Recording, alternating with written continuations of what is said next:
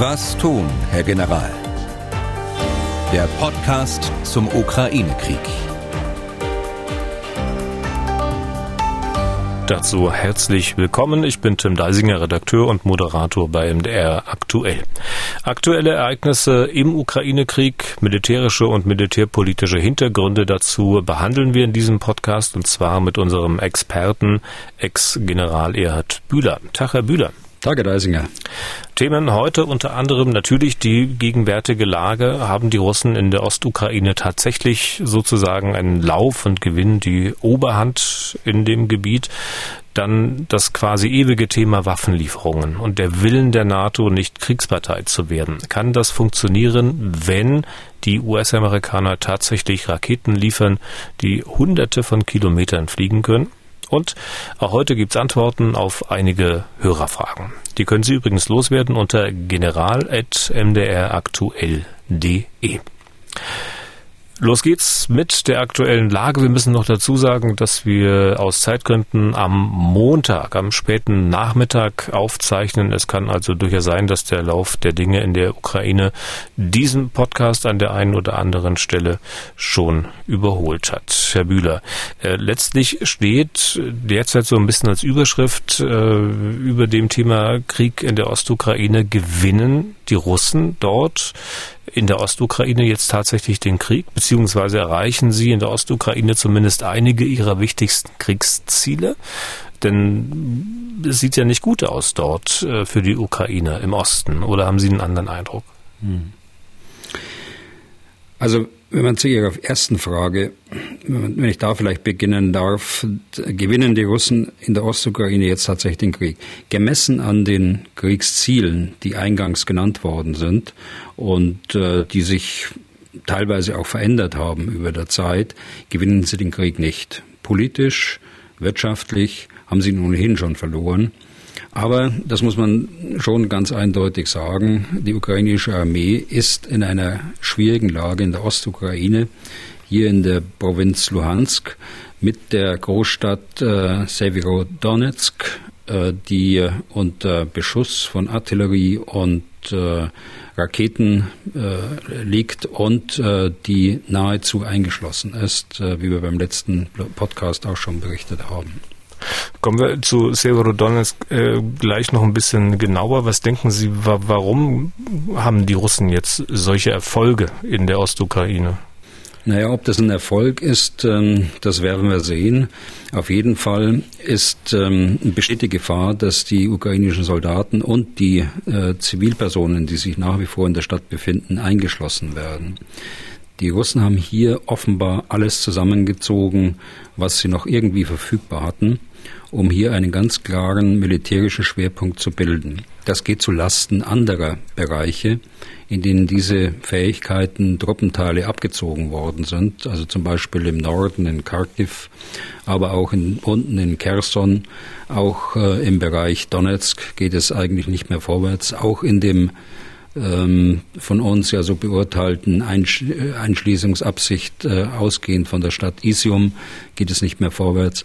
Hier wird sich also eindeutig auf diese Stadt äh, jetzt konzentriert. Die Stadt hat eine Bedeutung. Sie ist ein, äh, die letzte verbliebene Stadt in der Provinz Luhansk.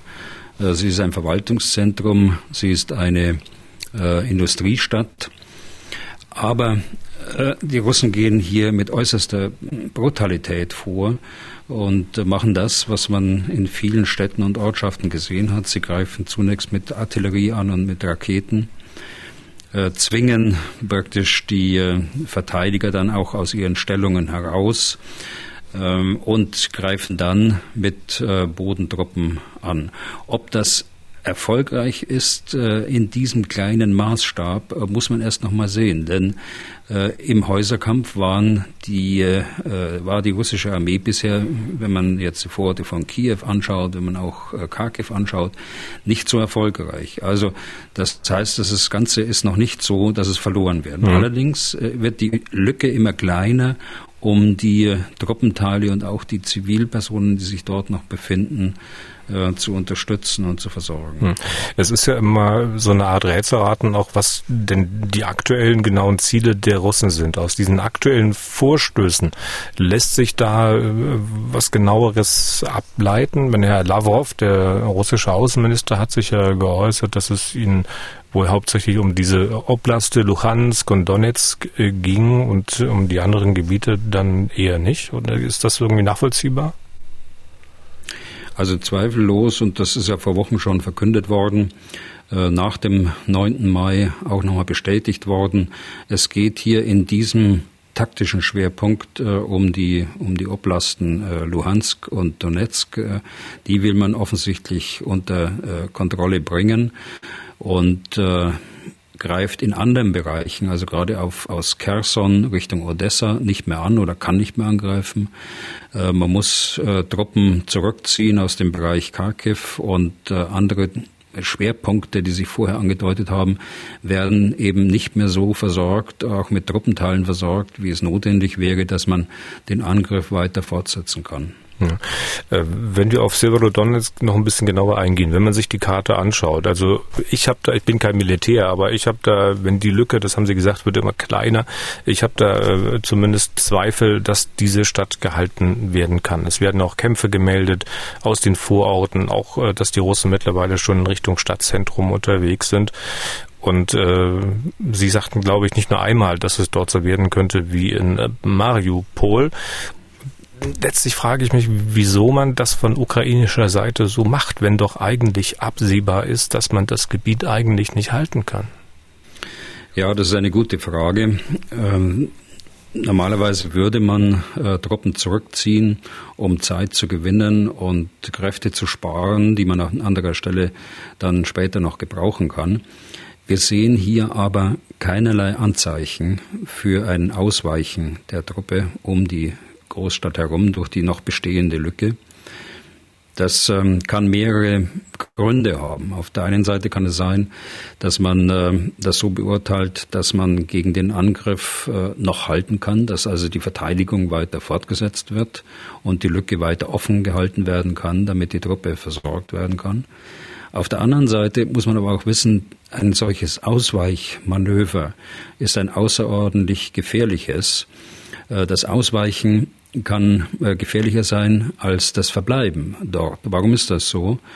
Denn äh, die Soldaten, die dort in Feldbefestigungen um die Stadt herum äh, kämpfen und äh, den Angreifer versuchen zurückzuschlagen, die müssen ja äh, dort raus aus ihren Stellungen. Das heißt, man braucht schwere Waffen auch, um den Feind, wie wir sagen, äh, niederzuhalten, um ihn aufzuhalten zunächst mal, um ihn zu hindern, die ausweichenden Kräfte dann weiter anzugreifen, also ihnen praktisch nachzusetzen.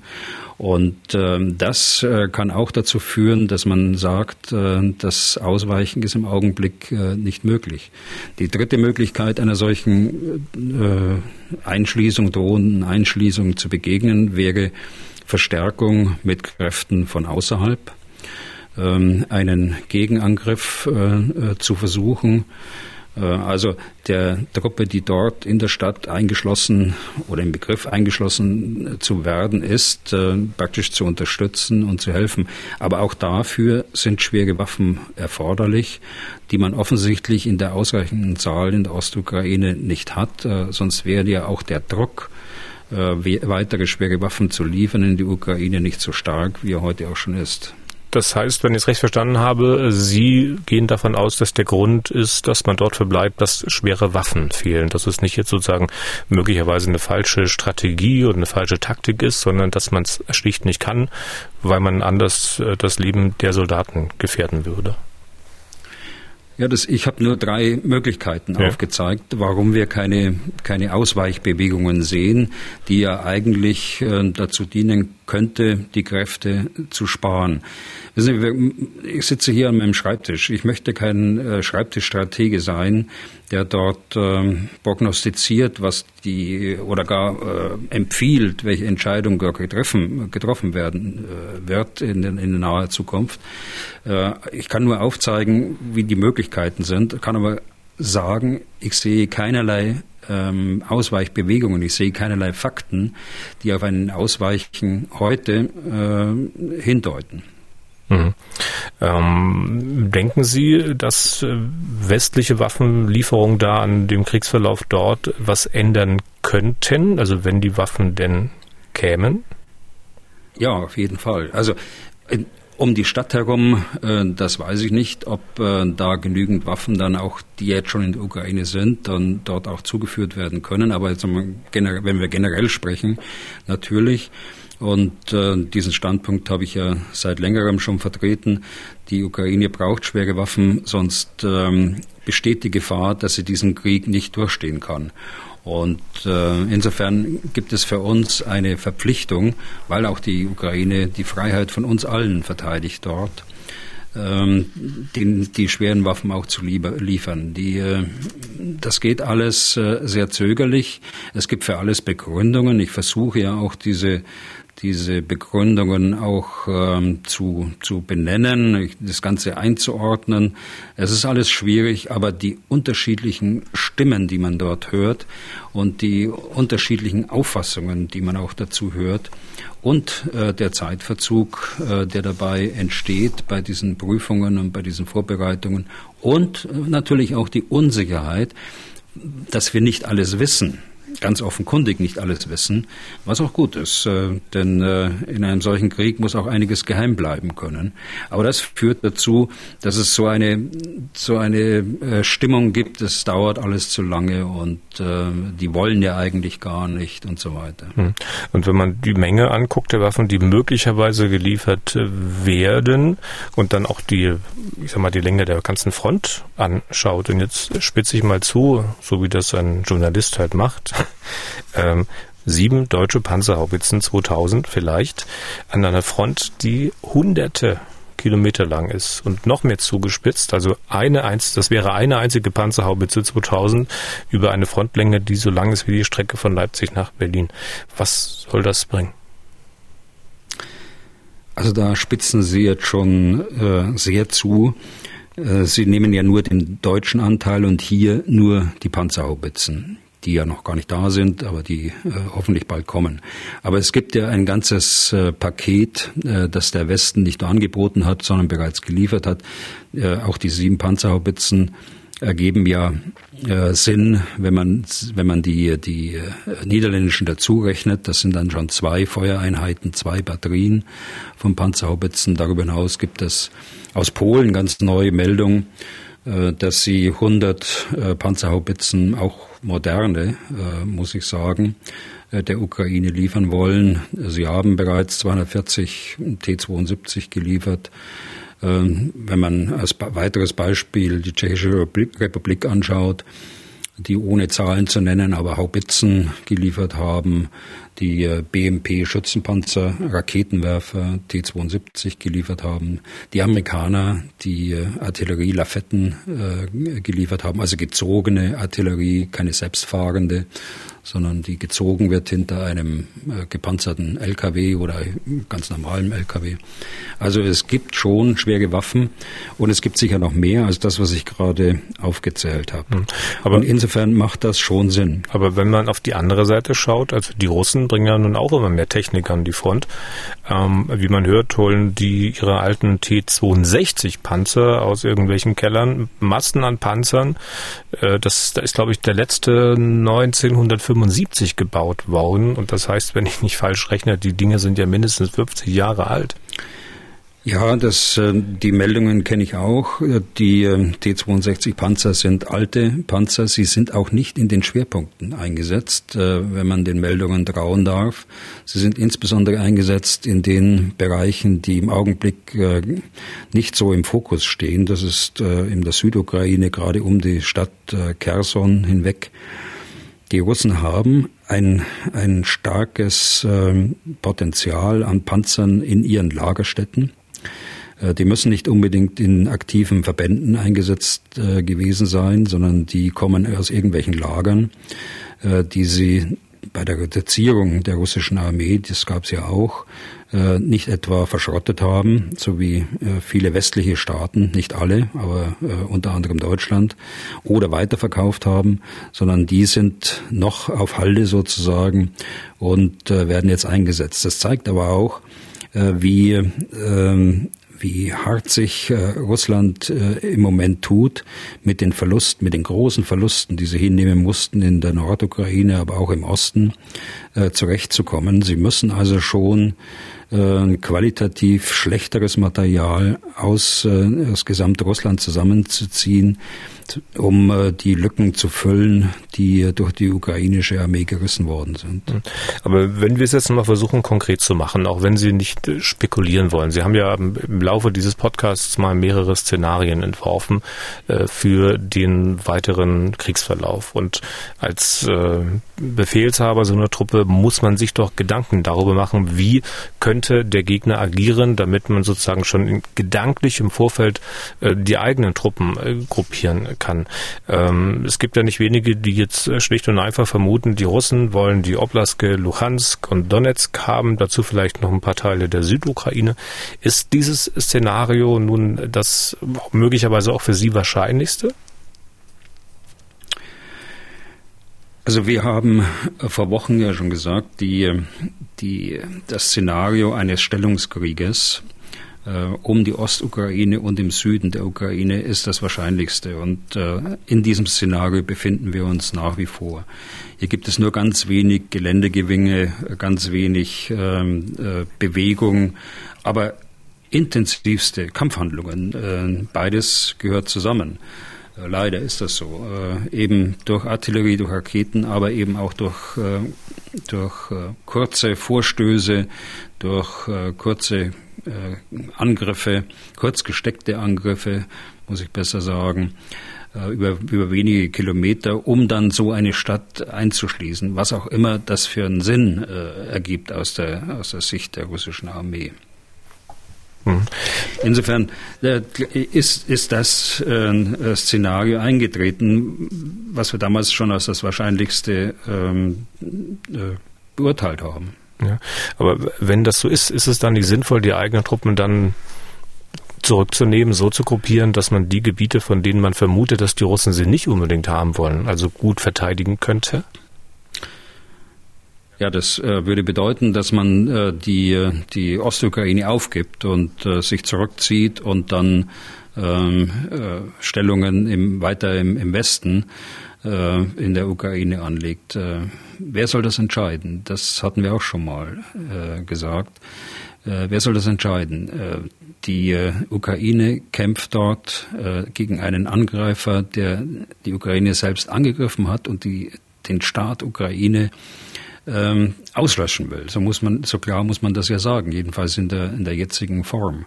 Und äh, solange äh, wie die ukrainische Armee halten kann, werden sie nicht äh, ihre, ihre Kräfte dort aus den Schwerpunkten rausziehen, um anderwo, anderweitig dann die, die äh, Verteidigung vorzubereiten den Staat Ukraine auslöschen. Sehen Sie das tatsächlich noch als Ziel an? Ich meine, die, was die, wenn man die aktuellen Kampfhandlungen anschaut, äh, also ich hätte jetzt meinen Zweifel, dass das noch, noch so ist. Warum sollte sich das geändert haben? Äh, Putin hat das als Ziel erklärt. Äh, wir müssen den Wortlaut gar nicht wiederholen. Es, es weiß mittlerweile jeder. Äh, Putin hat den Schwerpunkt auf die, auf die Eroberung von Kiew gelegt in den ersten Tagen und Wochen des, des Krieges. Äh, er ist dort gescheitert. Er hat einen zweiten äh, Schwerpunkt gelegt äh, zwischen Sumi und Kharkiv, das heißt also im Norden, Nordosten der Ukraine und ist auch dort gescheitert, auch durch einen Gegenangriff um Kharkiv herum und äh, versucht es jetzt in, in ein Minimalziel äh, zumindest auf taktischer Ebene durchzusetzen. Und das ist äh, Luhansk und, und Donetsk. Und solange muss auch alles andere zurückstehen, was möglicherweise in der Südukraine noch geplant wird. Äh, Stichwort Odessa und Anschluss an äh, die moldawische äh, abtrünnige äh, Provinz Transnistrien. Aber ich will überhaupt nicht ausschließen, dass das ursprüngliche Kriegsziel natürlich noch in den Köpfen ist. Und äh, selbst wenn es in dieser Situation so, äh, wie, wie jetzt die Truppenteile stehen, zu einem Waffenstillstand käme, ist nicht auszuschließen, dass es nach einer Pause, die auch mehrere Jahre dauern könnte, siehe 2014 bis 2022 äh, mit der Ostukraine, dann wieder weitergeht und äh, weiterhin versucht, dieses demokratische Land oder mittlerweile oder Land auf, der, auf dem Weg zur Demokratie, wenn man etwas skeptischer ist mit der Entwicklung der Ukraine, dass man das an den Grenzen zu Russland nicht zulässt. Mhm. Es scheint ja auch in Deutschland, ich sag mal, mindestens zwei Lager zu geben. Ne? Die einen sagen, äh, die Russen müssen besiegt werden und die anderen sagen, wir möchten den Krieg so schnell wie möglich beenden. Wenn man diesen Krieg so schnell wie möglich beenden möchte, ähm, ähm, ist es ja sicherlich nicht äh, hilfreich, ein, Kriegsziel zu, zu, formulieren, wie das die Ukraine derzeit tun, das da lautet, wir wollen alle Russen aus dem Land jagen. Erst dann gibt's Frieden, oder? Ich würde die beiden Ziele, die Sie genannt haben, äh, verbinden. Ich würde sagen, also äh, einen raschen Frieden will jeder von uns, aber wir können doch nicht zulassen, dass der Ukraine ein, ein äh, Diktat aufgezwungen wird. Äh, ihr müsst jetzt äh, zu einem Waffenstillstand greifen und äh, dafür nehmen wir euch ein Viertel oder so und so viel Prozent eures Landes erstmal weg, mit der, mit der Aussicht, äh, dass dieser Konflikt damit nicht beendet ist, sondern später, wenn äh, wieder, wieder genügend Kraft geschöpft worden ist von der russischen Armee, dann die Sache weitergeht. Aber das sind ja auch nur Vermutungen. Das sind ja Mutmaßungen. Ne? Ob das so wirklich stattfindet, das steht ja auf einem ganz anderen Blatt. Aber in der Zwischenzeit äh, das ist sozusagen der Standpunkt derjenigen, die sagen, wir möchten so schnell wie möglich äh, aufhören mit äh, dem Krieg, wir möchten, dass die Kriegshandlungen aufhören. Äh, in der Zwischenzeit äh, sterben jeden Tag viele, viele Menschen. Ja, weil äh, die Aggression ist von Russland ausgegangen. Auch das äh, dürfen wir beide nicht vergessen in unserer Diskussion. Okay. Dann mal zwei Sätze zu den westlichen Waffenlieferungen. Wie es heißt, erwägen die US-Amerikaner Raketenwerfer zu liefern, die eine Reichweite von mehreren hundert Kilometern haben. In manchen Meldungen heißt es auch, dass US-Präsident Biden da sein Okay bereits gegeben habe. Äh, zunächst mal, was sind das für Waffen? Also ich bin ja froh, dass wir nicht schon in der vergangenen Woche im Podcast auf diese Meldung äh, äh, oder eingegangen sind. Äh, äh, sie war ja schon in anderer Form in der Öffentlichkeit. Es wurde ja von Langstreckenwaffen äh, geredet, die die Amerikaner liefern wollen. Langstreckenwaffen sind äh, Waffen, die mehr als 5000 Kilometer wirken können. Also das nur zum Begriff. Äh, da war der Begriff schon falsch, der dort verwendet worden ist. Mittelstreckenwaffen zur Vollständigkeit, äh, die werden kategorisiert zwischen 500 und 5000 äh, und alles, was darunter unter 500 ist, sind Kurzstreckenwaffen. Und äh, um was geht es jetzt hier? Hier geht es auch nicht um Raketen äh, selbst, sondern es geht äh, um äh, Raketenwerfer, äh, die ähnlich wie Artillerie eingesetzt werden. Also es ist nicht nur eine Rakete, sondern es ist ein Raketenwerfer. Der hat äh, zwölf Raketen an Bord. Äh, wir kennen die Bilder vermutlich alle aus dem, aus dem Fernsehen. Äh, heißt aber nicht, dass immer äh, alle zwölf auf einmal abgeschossen werden müssen, sondern es kann eine, zwei oder drei auch abgeschossen werden. Das sind Mehrfachraketenwerfer, wie ihn die Russen auch haben wie im Übrigen auch die, ähm, die Bundeswehr hat. Die Bundeswehr hat ein entsprechendes äh, Gerät, äh, das läuft bei uns unter dem Namen Mars. Mars äh, ist tja, gegen Ende des Kalten Krieges, Anfang der 90er Jahre in Dienst gestellt worden mit über 150 Stück. Ähm, und was ist übrig davon? 22 war die Obergrenze, die man in der letzten Reform eingezogen hat. Äh, wir haben dann noch 18 quasi, äh, die schon zur Abgabe vorbereitet waren, nochmal zurückgehalten. Ähm, alle 40 sind es dann ähm, äh, modernisiert. Die sind also nach wie vor im, Bestand der Bundeswehr. Und äh, die Amerikaner überlegen jetzt, also eine abschließende Entscheidung, äh, das wüsste ich jetzt nicht, die überlegen jetzt, äh, ob man diesen, ob er solche äh, Mehrfachraketenwerfer, die die Amerikaner ganz offensichtlich eingelagert haben, und nicht verkauft haben oder verschrottet haben, an die Ukraine abgibt. Hm. Ja. Das sind jetzt, muss, muss man dazu sagen, die Reichweiten, äh, die, äh, ist, die ist munitionsabhängig. Es gibt verschiedene Munitionen dazu. Und ähm, die normalen Reichweiten liegen bei 40 bis 80 äh, manchmal im, äh, bei guten Bedingungen werden auch etwas mehr als 80 erreicht. Äh, die Amerikaner haben zusätzlich zu diesen Raketen, die ich gerade genannt habe, auch ähm, Raketen, die bis zu 300 Kilometer wirken können. Allerdings äh, habe ich da noch nichts gelesen darüber, dass auch diese Raketen mit den Werfern geliefert werden, also diese 300 äh, Kilometer. Hm. Die Amerikaner werden das sehr sorgfältig äh, überprüfen. Und ich habe gelesen von General Milley, dem Generalstabschef der Amerikaner, der gesagt hat, äh, dass sie sehr genau darauf achten, wie die Bestände der US-Armee selbst aussehen. Also was können sie abgeben? Das ist im Übrigen auch ähm, im Gleichklang mit dem, was auch der Generalinspekteur der Bundeswehr äh, dazu sagt und was auch ich sage.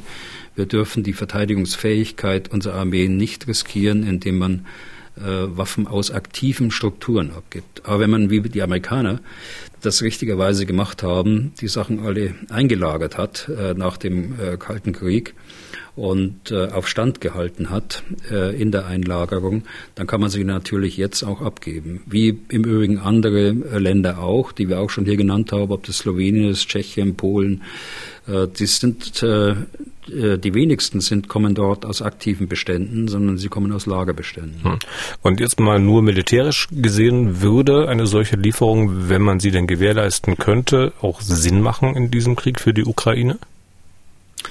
Ja, sicher. Man muss äh, sehen, bei, bei einer sagen wir mal, 40 Kilometer Reichweite, dann heißt das, dass ähm, dieses Geschütz dann abstandsfähig ist äh, zur eigentlichen Bedrohung. Das bedeutet, äh, dass sie einen größeren Abstand haben kann und nicht selbst getroffen werden kann.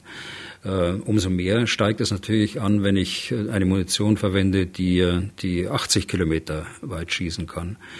Also ich bin nicht so bedroht, kann aber gleichzeitig zum Beispiel, das wie Sie vorhin sagte, das Ausweichen der, der äh, ukrainischen Soldaten aus dem Kessel decken, praktisch schützen äh, und äh, den, die, die russische, äh, den russischen Angreifer in Deckung zwingen, so dass er dem äh, ausweichenden Feind aus, aus deren Sicht, also den Ukrainern, nicht nachsetzen kann. Mhm.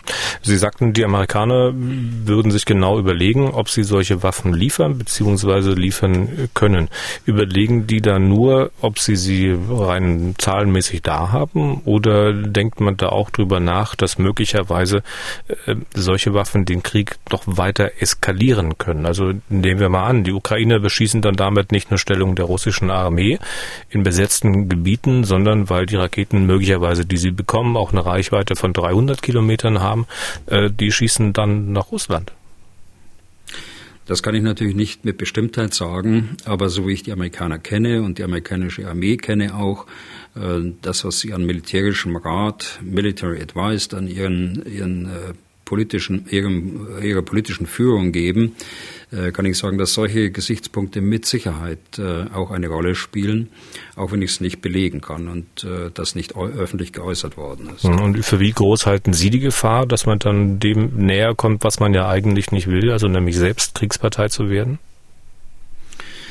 Also nochmal, die Amerikaner werden sich das gut überlegen. Sie haben ja mehrfach äh, auch gesagt, bis zum Präsidenten, dass sie auf keinen Fall Kriegspartei äh, werden wollen und dass sie alles tun, um zu verhindern, dass sie Kriegspartei werden. Und insofern werden sie sich das gut überlegen. Wie das dann ausgeht, das weiß ich nicht. Das müssen wir erstmal abwarten. Ähm will ich nochmal nachfragen. Sie sehen da nicht die Gefahr, dass man dann dem näher kommt, dass man Kriegspartei wird? Also schauen Sie, wenn, wenn ich eine Waffe habe, die, die 80 Kilometer schießen kann, dann äh, wäre heute auch schon möglich, dass man aus dem Raum Kharkiv nach äh, Belgorod, äh, die Aufmarschbasis der Russen, dort nördlich und nordöstlich von, von Kiew, äh, mit, mit solchen Waffen beschießen kann. Also wenn es nur darum geht, äh, über die Grenze zu schießen, dann äh, ist da kein Unterschied, ob das jetzt äh, 300 äh, oder 80 sind. Aber äh, nochmal, das ist so eine Präzisionswaffe und ein so wertvolles äh, Mittel auch der amerikanischen Armee, das haben die nicht auf Lager liegen, einfach so wie ein, ein, äh, ein Raketenwerfer, sondern das ist Munition, die sie vorhalten zu ihrem eigenen Schutz und zum Schutz ihrer, ihrer Bündnispartner. Und äh, das werden sie sich sorgfältig überlegen, ob äh, eine solche Waffe dann tatsächlich auch geliefert werden kann. Okay. Zum Thema Waffenlieferung noch kurz eine Sache. Aus Berlin verlautete vor kurzem, dass es angeblich eine informelle NATO-Absprache gibt, keine westlichen Kampfpanzer in die Ukraine zu liefern. Von vielen Seiten hieß es dann gleich, dass das nicht stimme und so weiter und so fort. Jetzt frage ich mich allerdings, also kann da nicht was dran sein? Also ich kann mir jetzt nicht vorstellen, dass man sich das in Berlin einfach so ausdenkt. Also ich war auch überrascht, als ich das hörte. Ähm, ich glaube, Sonntag vor einer Woche war das parlamentarische Staatssekretär Möller, äh, die das gesagt hat. Äh, ich will Ihre Frage mal so beantworten. Der NATO-Sprecher hat dann gesagt, nein, es gibt keinen NATO-Beschluss. Und ähm, ich glaube, heute Morgen habe ich äh, gehört von der Ministerin, dass es eine Absprache gibt äh, zwischen NATO-Staaten, äh, die im Format äh, Rammstein äh, zusammensitzen und koordinieren und absprechen und da halte ich es schon für möglich, dass äh, dort im Rahmen dieser Gespräche das auch mal Thema war. Aber äh, es äh, ist aus meiner Sicht, ähm, tja, aus meiner Sicht nicht ganz plausibel, dass so ein, dass so ein äh, Beschluss tatsächlich so hart getroffen worden ist. Ich meine, äh, es ist äh, ein qualitativer Unterschied zwischen einem Leopard 1 A4, der bei uns bei der Industrie steht und auf Abgabe zu äh, in die Ukraine wartet und äh, offenkundig nicht losgelassen wird, und äh, dem polnischen T-72, der schon modernisiert ist und in die Ukraine äh, schon abgegeben worden ist. Qualitativ sage ich, weil der, dieser T-72, der modernisierte, äh, deutlich besser ist als der äh, Leopard 1 A4, der seit langem ausgemustert ist in der Bundeswehr und seit vielen Jahren dort in der Industrie in irgendwelchen Hallen steht und äh, mühsam äh, auf äh, einigermaßen äh, Stand gebracht werden kann, dass überhaupt abgegeben werden kann. Hm, aber es ist doch auch ein qualitativer Unterschied zwischen einem formellen NATO-Beschluss und einer, wie es da hieß, informellen Absprache, oder? Das, das auf jeden Fall. Ja, das auf jeden Fall. Also so eine informelle das, Absprache, wenn Sie sagen, Sie kennen keinen Beschluss, aber so eine informelle Absprache, die wird ja auch nicht groß bekannt sein, möglicherweise auch Ihnen nicht. Also die könnte es ja durchaus geben. Und das würde ja möglicherweise auch äh, vieles von dem Rumgeeiere der deutschen Regierung erklären, auch die fehlenden Ausfuhrgenehmigungen. Und wenn ich das nicht ganz falsch sehe, es hat ja noch kein NATO-Staat irgendeinen westlichen Kampfpanzer geliefert, oder? Also ähm, westliche Modelle ähm, nach meiner Kenntnis auch nicht. Äh, es sind, äh, gibt Überlegungen von dem einen oder anderen Staat, aber geliefert ist da noch nichts. Okay. Wir kommen zu Hörerfragen. Zu bestimmten Waffen bzw. Arten von Waffen erreichen uns halt auch viele Fragen, besonders viele zu einer Heeresluftabwehr, über die die Bundeswehr nicht mehr verfügt, weil man die mal wegrationalisiert hat.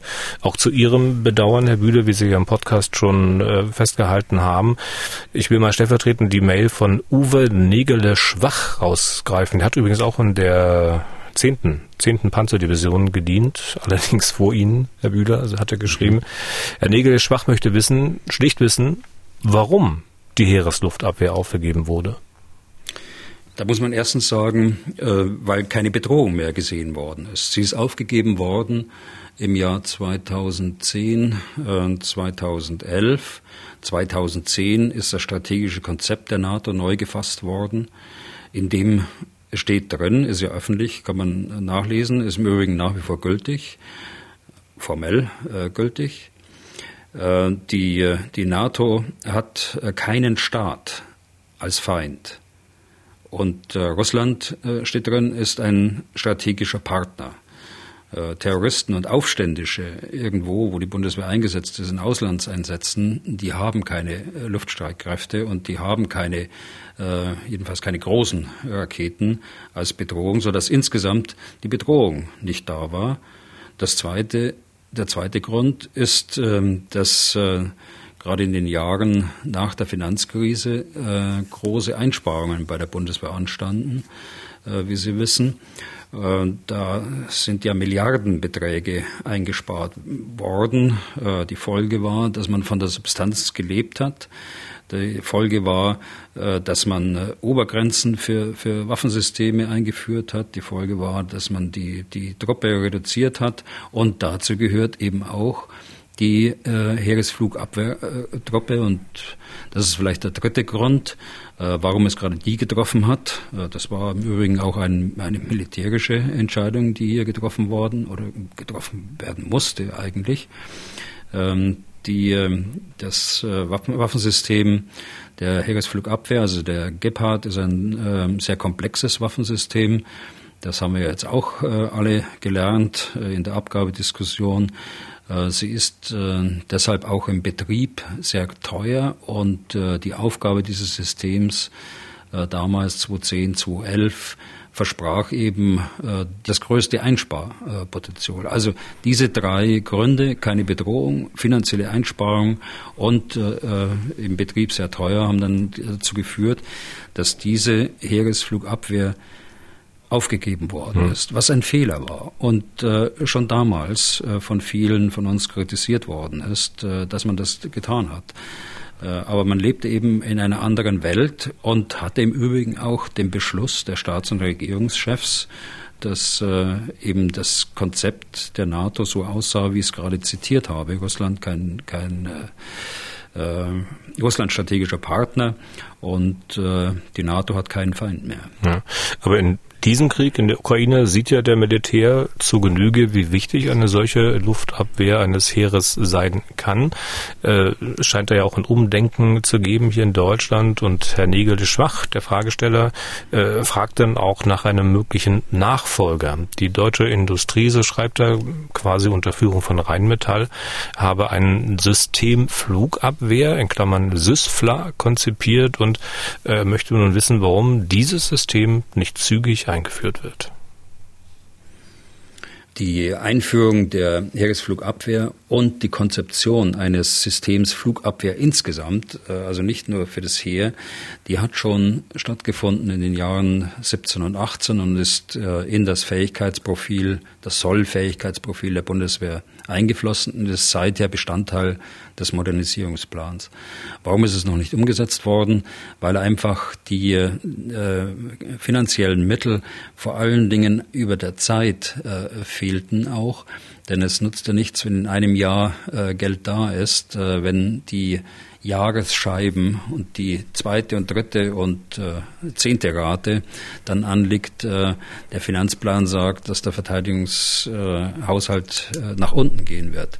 Also es ist aus äh, finanzplanerischen Gründen nicht realisiert worden, ist aber jetzt ganz sicher mit hoher Priorität in diesem 100 Milliarden Paket enthalten. Stichwort 100 Milliarden Paket, das scheint ja nun von der Koalition abgenickt zu sein, auch wenn äh, es da, glaube ich, ein bisschen Verwirrung gab bei den äh, Grünen. Ähm, nach wie vor steht aber die Frage, wir haben, glaube ich, beim letzten oder vorletzten Mal schon drüber gesprochen, äh, diese 100 Milliarden, ob denn die tatsächlich ausreichen. Und wenn man guckt, was da alles gekauft werden muss, was da alles eingeführt werden muss, äh, kann man da immer noch große Zweifel haben.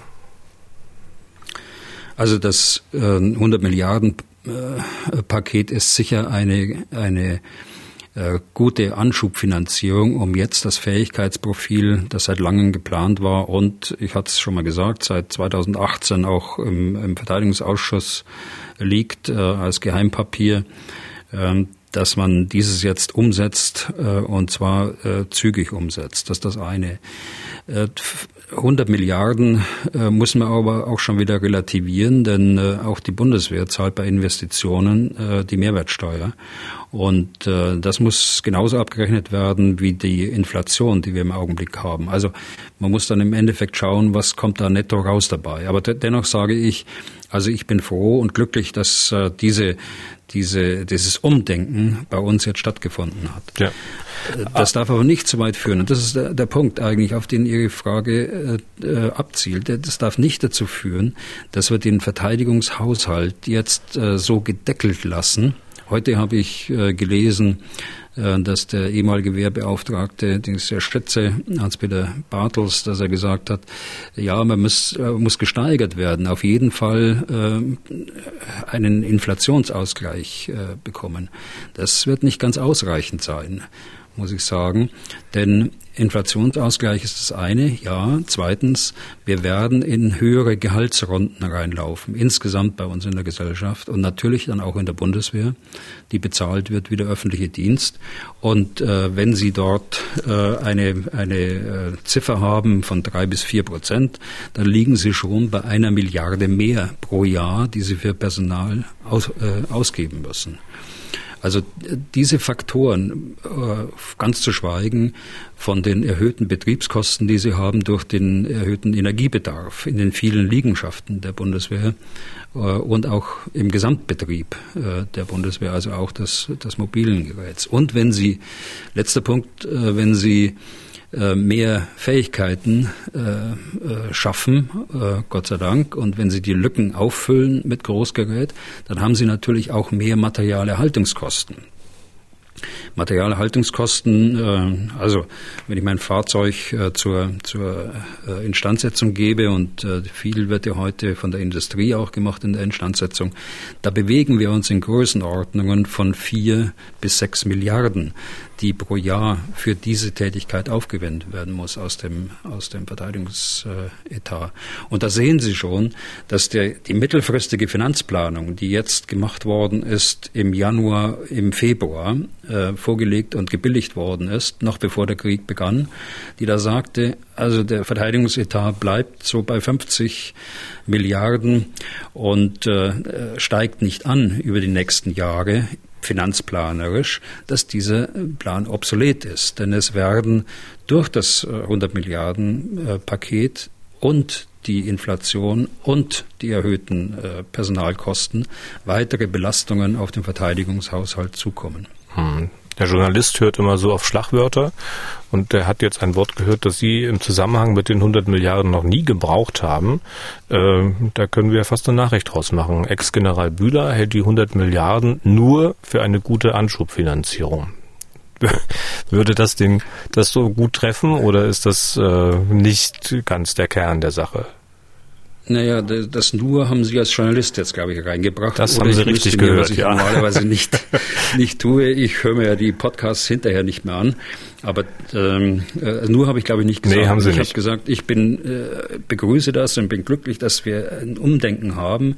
Wir brauchen eine wehrhafte Demokratie. Das ist äh, äh, meine These und äh, das ist mein Ziel auch insgesamt für uns in Deutschland. Ja war ja auch nur für Sie ein bisschen zur Provokation gedacht. Kommen wir nochmal zum anderen Waffensystem, über das wir auch schon mal gesprochen haben, Mantis. Das ist ja so ein stationäres System, das gibt es ja. Unser Hörer unser Hörer Erik Michels möchte dazu wissen, ob man nicht einfach dieses Mantis-System nehmen könnte, es auf die Wanne eines Leopard 2 montieren kann, so dass es mobil ist. Sie sind der Ingenieur, vielleicht können Sie was dazu sagen. Und dann können wir vielleicht noch dranhängen. Stefan Neumann, äh, dem beschäftigt das so mobiles System auch, hat geschrieben, dass es ja ein solches mobiles System schon gäbe, quasi ein Mantis-Mobil mit dem Namen Earlycon Sky Ranger. Und er möchte wissen, was Sie davon halten. Ja, also äh, zunächst ist richtig, dieses Mantis-System ist ein stationäres System. Ähm, das ist äh, geschaffen worden oder die Entwicklung ist angestoßen worden im Jahr 2007, als die, ähm, äh, die Feldlage in Afghanistan und äh, starken äh, Beschuss waren von, äh, von kleinen Raketen und man wollte diesen, diesen Beschuss Man wollte diese Bedrohung äh, abwenden und hat eine außerordentlich leistungsfähige äh, Waffe entwickelt, äh, dieses Mantis-System, das in der Lage ist, äh, Mörsergranaten beispielsweise oder eben so, äh, so kleine äh, Raketen, die man, die häufig selbst gebastelt waren, abschießen kann. Man kann sicher mit, mit ähm, dieser Kanone auch Artilleriegeschosse beschießen. Es ist aber ein äh, stationäres Ziel. Das ist auch groß und schwer und schützt ein Feldlager und ist deshalb äh, nicht unbedingt als solches geeignet, aber es enthält Komponenten, unter anderem die 35 mm Kanone, die äh, Sensorik und viele andere Dinge mehr, die jetzt in das, in das Modell ähm, äh, System Flugabwehr mit einmünden werden. Auf welcher Plattform, ob das jetzt ein Boxer ist oder auf welchem Fahrgestell, ob das ein Kettenfahrgestell ist, äh, das wird man jetzt sehen und äh, das, da gibt es sicher auch schon die eine oder andere Festlegung jetzt im, im Verteidigungsministerium. Und da gehört dieser, dieser Sky Ranger natürlich mit dazu. Die Oerlikon-Waffe ist auch die Waffe, die aus Mantis kommt. Insofern hat unser Hörer äh, Neumann auch recht. Äh, das ist ein mobiles System, äh, nicht ganz so schwer wie, wie das Mantis Mobil mit anderen Leistungsparametern. Aber da sind jetzt auch mehrere Jahre hinweggegangen, so dass auch die Leistungsfähigkeit der neuen Modelle auch besser ist als, als die stationären Systeme, die, die vor zehn Jahren oder zwölf Jahren entwickelt worden sind.